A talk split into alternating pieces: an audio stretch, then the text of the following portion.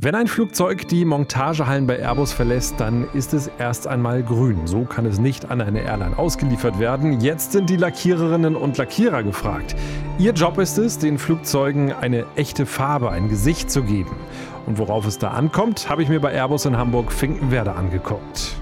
Kurz noch Werbung. Wir steigen ein ins Flugzeug. Mit El Al geht es nach Tel Aviv in Israel. El Al ist die größte Airline des Landes, mit der ihr am besten nach Israel fliegt. Von der IATA, dem Dachverband der Fluggesellschaften, wurde sie als eine der effizientesten Airlines der Welt ausgezeichnet. Ihr landet am Flughafen Ben Gurion, der liegt direkt vor den Toren der Metropole Tel Aviv und da würde ich auf jeden Fall erstmal hinfahren. Jetzt im Spätsommer ein perfektes Ziel. Das ganze Leben spielt sich draußen ab. Jeden Tag scheint die Sonne und zur Abkühlung geht es einfach rein ins Mittelmeer, denn Tel Aviv hat einen herrlichen Stadtstrand. Kurze Warnung, die Menschen in Tel Aviv sind alle mega sportlich. Es kann durchaus passieren, dass ihr am Strand den einen oder anderen Körper seht, der mehr Muskeln hat als eure. Also so ging es mir auf jeden Fall immer. Und gar nicht weit weg von Tel Tel Aviv ist Jerusalem. Ich habe damals den Zug dahin genommen und die Stadt, die müsst ihr euch angucken, weil einen Besuch in Jerusalem werdet ihr nicht vergessen. In der Altstadt mit den vielen Enggassen fühlt man sich wie in einer ganz anderen Zeit. Mal hört die Menschen Hebräisch sprechen, mal Arabisch. Es riecht nach Gewürzen und der frisch gepresste Granatapfelsaft schmeckt sowieso einfach nur nach Urlaub. Auch das erlebt ihr in Israel. Wie kommt ihr hin? Ganz einfach, nonstop mit El Al. Die Airline startet von Wien aus, von Berlin, Frankfurt und auch von München nach Tel Aviv. Die Flugzeit ab Deutschland etwa vier Stunden. Das heißt, eine Reise lohnt sich auch schon für einen Wochenendtrip. Alle Infos unter elal.com. Den Link packe ich euch in die Show Notes. Luftraum, der Podcast von Aero Telegraph mit Christopher Scheffelmeier. Diesmal aus dem Herzen der deutschen Flugzeugindustrie. Ich war wieder mal bei Airbus in Hamburg-Finkenwerder, wo die meisten Flugzeuge der A320-Familie produziert werden. Dementsprechend groß ist der Bereich der Lackierung. Acht Flugzeuge gleichzeitig können in Hamburg an der Elbe ihre Lackierung erhalten.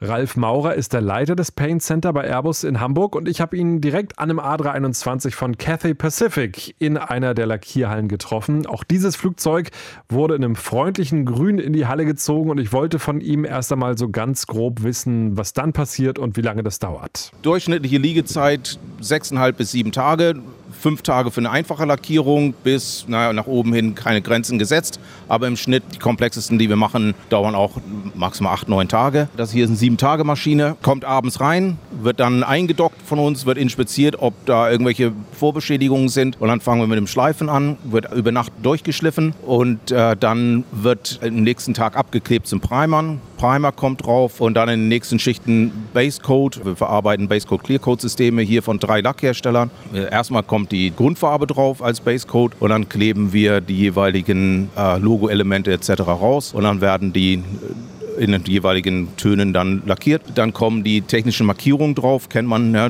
wie man die Tür bedient etc. Das sind mehrere hundert Markings und Zonings, die da drauf kommen. Und äh, zum Schluss kommt dann Klarlack drüber, um äh, einmal gute UV-Widerstand zu erzeugen, um äh, die Markings gut abzudecken und äh, einfach ein, ein, ansprechendes Aussehen zu erzeugen. Das heißt noch einmal zu mitschreiben, wie viele Schichten sind das am Ende, wenn wir überlegen, am Anfang, die Bilder kennen wir ja alle, wenn die Maschinen grün sind? Äh, Minimum sind fünf, wenn da keine Deko-Elemente mitgezählt werden und dann pro Farbton nochmal zwei dazu. Die Gesamtschichtdicke ist maximal 330 μ, also 0,33 mm. Wenn wir Mica draufbringen, also das ist ein Effektlack, ähnlich wie Metallic-Lackierung bei Automobil, ähm, dann dürfen wir maximal 400 μ drauf haben. Also 0,4 mm. Also wirklich extrem dünn, wenn man das dann mal hochrechnet bei so einem A321. Wie viel Kilo ähm, Lack sind das am Ende? Ja, 150 Kilo. Jetzt muss so ein Lack ja wirklich eine Menge abkönnen. Ne? Also wenn wir so mal Richtung Dubai zum Beispiel gucken, da ist es sehr, sehr heiß. Wenn das Flugzeug in der Luft ist, dann extreme Minustemperaturen. Was bedeutet das für den Lack? Wie funktioniert das, dass der diese Temperaturdifferenzen so gut abkann? Also der Lack ist insgesamt ja auch recht elastisch. Muss es auch sein, weil was zusätzlich als Belastung ja kommt, ist ja die Bedruckung der Kabine. Ja, also der Durchmesser von dem Rumpf nimmt ja zu im Flug durch den niedrigeren Außendruck und durch die Bedruckung der Kabine. Die Beanspruchung der Lacke ist in der Zivilluftfahrt am allerhöchsten. Hubschrauber, da werden hauptsächlich Automobillacke verwendet. Äh, auch im Militärbereich, in Eurofighter, ist mit wasserlösliche Lacke lackiert, fliegt aber auch 150, 200 Stunden im Jahr im Schnitt. Unsere Flugzeuge fliegen mehrere tausend Stunden im Jahr und haben sehr, sehr viele Lastwechsel. Wie Sie sagen, ja, auch gegebenenfalls 50 Grad Umgebungstemperatur in Dubai und dann eine halbe Stunde später minus 50 in der Luft. Auch extreme Belastungen sind äh, Umweltverschmutzung. Also wir haben höhere Erosionsraten in Asien als in Europa. Äh, Themen wie, wie Sand, Sandstürme oder Monsunregen äh, sind extreme Belastungen. Wenn man ein, ein Automobil mit 900 Kilometer die Stunde durch die Luft jagen würde, dann wäre es nach ein bis zwei Flüge blank. Ja, und Flugzeuglack muss sechs bis acht Jahre halten. Wie wird denn so ein Lack aufgetragen? Sind das bei so einem A321 ungefähr fünf, sechs Frauen und Männer, die gleichzeitig arbeiten? Es sind acht, die gleichzeitig arbeiten. Wir arbeiten hier auf vier Ebenen und dann links und rechts. Und äh, wie gesagt, acht Kolleginnen und Kollegen. Wir haben immer höher werdenden Frauenanteil hier bei uns, worauf wir sehr stolz sind. Und ein Teamleader, der es überwacht. Die Kunst beim Lackieren vom Flugzeug ist, dass man synchron arbeiten muss. Äh, die Kollegen, die oben arbeiten, laufen zuerst los. Es muss so ein bisschen gestaffelt nach unten gehen, damit der Lackiernebel, der oben erzeugt wird, von dem nächsten dann reinlackiert wird. Wenn der Lackiernebel sich auf dem frischen Lack leben würde, dann wäre es matt ja, und rau. Und so kriegen wir den, den schönen Glanz rein und äh, eine glatte Oberfläche. Und wie gesagt, muss synchron laufen. Äh, ist alles manuelle Arbeit. Wir haben keine Roboter hier. Und äh, wenn jemand einen schlechten Tag hat, dann merkt man das. Und ja, acht Leute müssen gut drauf sein, guten Tag haben und gut synchron arbeiten. Und dann kriegt man auch ein gutes Ergebnis. Wie ist das, wenn man zwischendurch einer schnell auf Klo muss? Geht das oder muss, muss der durchhalten? Äh, muss durchhalten. Ein Lackiergang dauert 50 bis 60 Minuten. Eine Lage, dann fängt man wieder vorne an, wenn man mehrere Lagen machen muss. Dazwischen ist eine kurze Pause drin.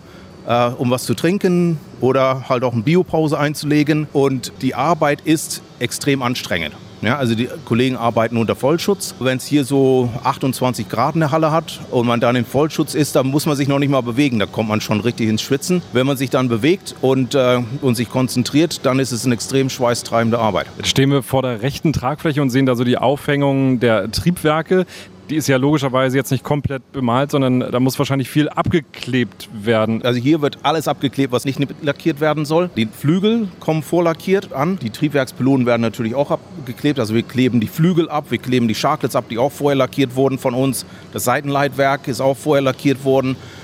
Ähm, alle Fenster natürlich, Dichtungen, ähm, Metallflächen, die metallisch bleiben sollen werden alle penibel abgeklebt. Und wie gut man abklebt, bestimmt dann auch, wie das da nachher aussieht. Und äh, die reine Lackierzeit ist 10 bis 15 Prozent der Zeit. Die restliche Zeit ist Abkleben, Vorbereiten, ja, Markings aufbringen, wieder auspacken. Da muss man also fleißig sein. Wie wird man eigentlich Lackierer oder Lackiererin hier? Also wir haben sowohl eine Ausbildung hier bei uns intern, in der Ausbildungsabteilung, äh, ist direkt hier nebenan, ähm, guter Anschluss zu uns. Drei Jahre äh, dann an Lehre oder ähm, manchmal rekrutieren wir auch Fahrzeuglackierer. Und, wobei es ist schon ein Unterschied, Fahrzeuglackierer zum Flugzeuglackieren. Nicht die Qualität. Fahrzeuglackierung ist sehr hohe Qualität, aber zu lernen, mit anderen zusammenzuarbeiten, synchron zu arbeiten und wie gesagt auch die Belastung die hier entsteht durch die lange Tragezeit der, der PSA dann. Die größte S-Klasse ist nicht so groß wie ein A321? Nein, kein Bus ist so groß wie ein A321. Und verglichen mit manchen unserer Großraumflugzeuge ist auch die A321 ein kleineres Flugzeug. Also 380 haben wir mit 24 Personen gleichzeitig lackiert. Da war schon schwer sicherzustellen, dass alle 24 einen guten Tag hatten. Stimmt, dann noch dieses Doppelstöckige, das ist natürlich nochmal eine ganz andere Dimension. Wie sieht das aus so mit dem Fachkräftemangel? Haben Sie genügend äh, Zulauf? Nein, Fachkräftemangel betrifft hier alle. Wir haben glücklicherweise unser Bedarf an äh, an Azubis für dieses Jahr tatsächlich erreichen können. Aber es wird schwerer. Es ist aber ein attraktiver Beruf. Ja, man, das wirklich Schöne dabei ist, dass man sehr schnell sieht, was man geschafft hat. Ja, das Flugzeug kommt grün und hässlich rein und geht bunt und schön raus. Das hat man nicht an jedem Arbeitsplatz. Und es ist ein sehr sauberer Arbeitsplatz. Also ich habe mir jetzt unter der Lackiererei ein bisschen was anderes vorgestellt. Also man könnte hier theoretisch, würde ich sagen, fast vom Boden essen. Ist es wichtig, dass es hier alles schön sauber ist oder passen Sie da einfach nur auf und haben es gerne sauber? Also abgesehen davon, dass ich es gerne sauber habe, es ist sehr, sehr wichtig. Einmal äh, spielt es eine große Rolle dann dabei, wie wirklich das Ergebnis am Flugzeug wird. Wie gesagt, es ist keine Automobillackierung. Wir arbeiten nicht in einer Lackierstraße. Alle Arbeitsschritte sind an einer und derselben Stelle. Und deswegen ist äh, Sauberkeit und Sauberkeit halten sehr wichtig. Wir wollen möglichst wenig Einschlüsse im Lack haben. Es hat auch viel mit äh, Psychologie zu tun. Wenn der Kunde reinkommt und sieht, Halle ist sauber, Flugzeugergebnis ist gut, Ja? Oder auch wenn er sieht, oh, da sind ein paar Dreckeinschlüsse oder so drin, dann sagen wir, ist unvermeidlich. Wenn die Halle dreckig ist, dann würde er sagen, naja, ist ja kein Wunder. Ja?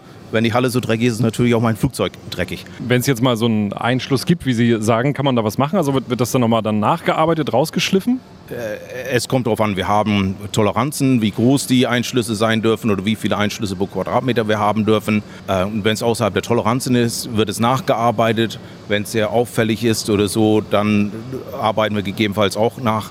Nur was man dabei betrachten muss, ist, dass die Nacharbeit oft zu einem schlechteren visuellen Ergebnis führt, als wenn man es einfach so lässt. Also es ist jedes Mal eine Einzelfallentscheidung, eine Abwägung ob wir irgendwas machen oder nicht. Kundenzufriedenheit steht dann an erster Stelle, nur man will ihnen auch nichts Schlechtes verkaufen. Jetzt sehen wir bei diesem Cathay Pacific Flugzeug, äh, wir sehen die Bemalung schon und dann so in der Mitte des Flugzeugs ist so ein, ja, welche Farbe ist das? So ein Streifen, welche Farbe Ja. ist das? Hellblau. Das ist wahrscheinlich eine relativ einfache Livery noch. Wann wird es schwieriger? Welche Kunden sind das, wo es dann doch schon ein bisschen äh, komplexer wird? Schwierig wird es äh, bei Sachen mit Verläufe.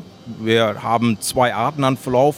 Entweder sogenanntes Dot Graduation, da werden über Spritzfolien, also Schablonen, äh, optische Effekte erzielt durch Abstand und Größe von Punkte. Und äh, das erzeugt aus der Ferne so einen Verlaufeffekt. Manche Kunden mögen das nicht, weil man halt sieht, es ist kein echter Verlauf. Und das andere ist dann ein richtiger Verlauf von einem Farbton zum anderen äh, mit Mischfarbtöne. Und äh, da machen wir auch richtig ein, äh, ein Vorbereitungstraining dann für die Lackierer.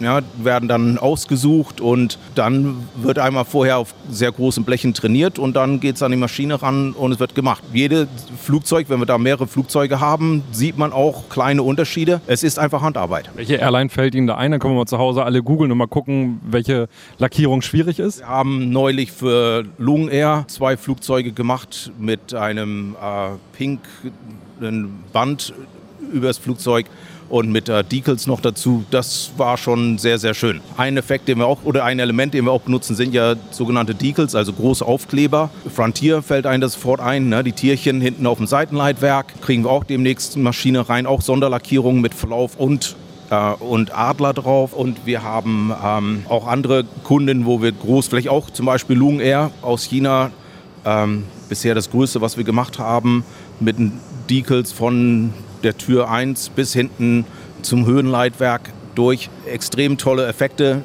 da drin. Ist alles möglich. Es ist nur eine Zeit und natürlich eine Geldfrage. Genau, wie lange dauert das dann, wenn so eine Lackierung so besonders ähm, komplex ist? Die größten Projekte waren dann so im Bereich 12 bis 14 Tage im Single-Aisle-Bereich. Es gibt auch äh, bei anderen Flugzeugen, also bei 380 früher oder so, gab es dann auch längere Projekte. Die Schildkröte zum Beispiel. Die drei A380 Schildkröten, die ANA aus Japan gekauft hat, wirklich eine richtig besondere Livery. Die meisten Flugzeuge sind ja heutzutage schlicht weiß. Woran das liegt, hat mir Ralf Maurer von Airbus auch erzählt. Gerade im Single-Aisle-Segment sind auch sehr, sehr viele Flugzeuge äh, geleaste Flugzeuge und die wechseln ja dann irgendwann den Operator. Und da ist es einfacher, wenn man relativ einfache weiße Lackierung hat, das zu wechseln auf den nächsten Operator, weil am Ende muss es auch runtergestrippt werden und neu gemacht werden. Und äh, je mehr da drauf ist, umso länger dauert es auch mit dem Strippen. Airbus hat ja so ungefähr 300 Kunden. Das heißt, von diesen 300 Kunden haben Sie so die Livery, die Farben, das haben Sie alles auf Ihrem Computer? Ja, wir sehen im Jahr so 60 bis 70 verschiedene Versionen, was äh, die Arbeit hier auch sehr attraktiv macht, weil es gibt kaum mal eine Serie an Flugzeuge. Ich habe einmal erlebt, dass in allen vier Hallen gleichzeitig eine selbe Kunde drin stand. Das in zwölf Jahren. Ne? Haben wir sonst nie. Und äh, wie gesagt, viel Abwechslung dabei und, äh, und teilweise auch tolle Designs. Jetzt hat ja KLM auch den A320 bestellt. Ähm, Finde ich ja immer eine, eine super schöne Bemalung. So dieses Blau. Ist das eine aufwendige Bemalung oder ist das für Sie ein normaler Job? Das ist ein relativ normaler Job, muss man sagen. Es ist ähm, am Ende diese Effekte wie Cathay Pacific und so, das sind, sind typische Sechs-Tage-Maschinen für uns. Das sind nicht, nicht überragend aufwendige Sachen.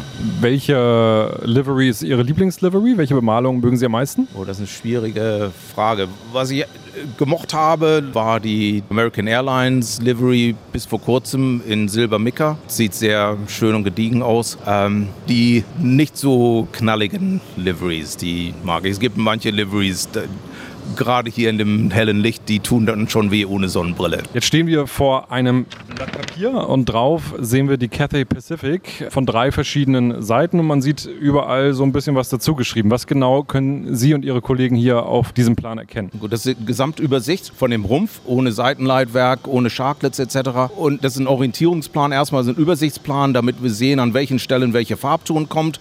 Da ist auch eine Tabelle dabei mit den jeweiligen äh, Farbtönen dazu. Details wie, dass Antennen nicht lackiert werden. Wir sehen es hier auf dem Blatt Papier ja auch die schwarze Maske. Ist jetzt ja so das, no das neue, genau, die Zorro-Maske, das äh, neue Gesicht der äh, Neo-Familie. Auch beim A350 sehen wir, es wird immer viel darüber geredet. Warum gibt es diese schwarze Maske? Jetzt können Sie es uns noch mal sagen. Das ist ein Designelement. Was wir haben auf Kundenwunsch ist so ein Anti-Glare-Lack, im Prinzip äh, ein Matte-Lack, den wir vor die Scheibe auf die Nase spritzen, damit äh, die Sonne nicht so reflektiert darauf. Aber die Sauromaske ist ein Designelement, der bei der 350 eingeführt worden ist und ein bisschen Markenzeichen geworden ist und äh, einfach auch cool aussieht. Definitiv, aber es hat jetzt keine technischen Gründe, dass man sagt, irgendwie das Schwarz ist irgendwie, äh, ich habe mal irgendwie gehört, dass es eine Erwartung einfacher ist, wenn so eine Scheibe mal gewechselt wird, aber das ist zu vernachlässigen, der Effekt. Ich glaube, das ist zu vernachlässigen, ob schwarz oder weiß, das ist egal. Aber cool sieht's aus, definitiv. Wir haben jetzt gerade die Halle gewechselt und äh, stehen vor einer JetSmart-Maschine, sind auf Höhe des Seitenleitwerks. Wie viele Meter hoch sind wir jetzt etwa? Boah, acht Meter.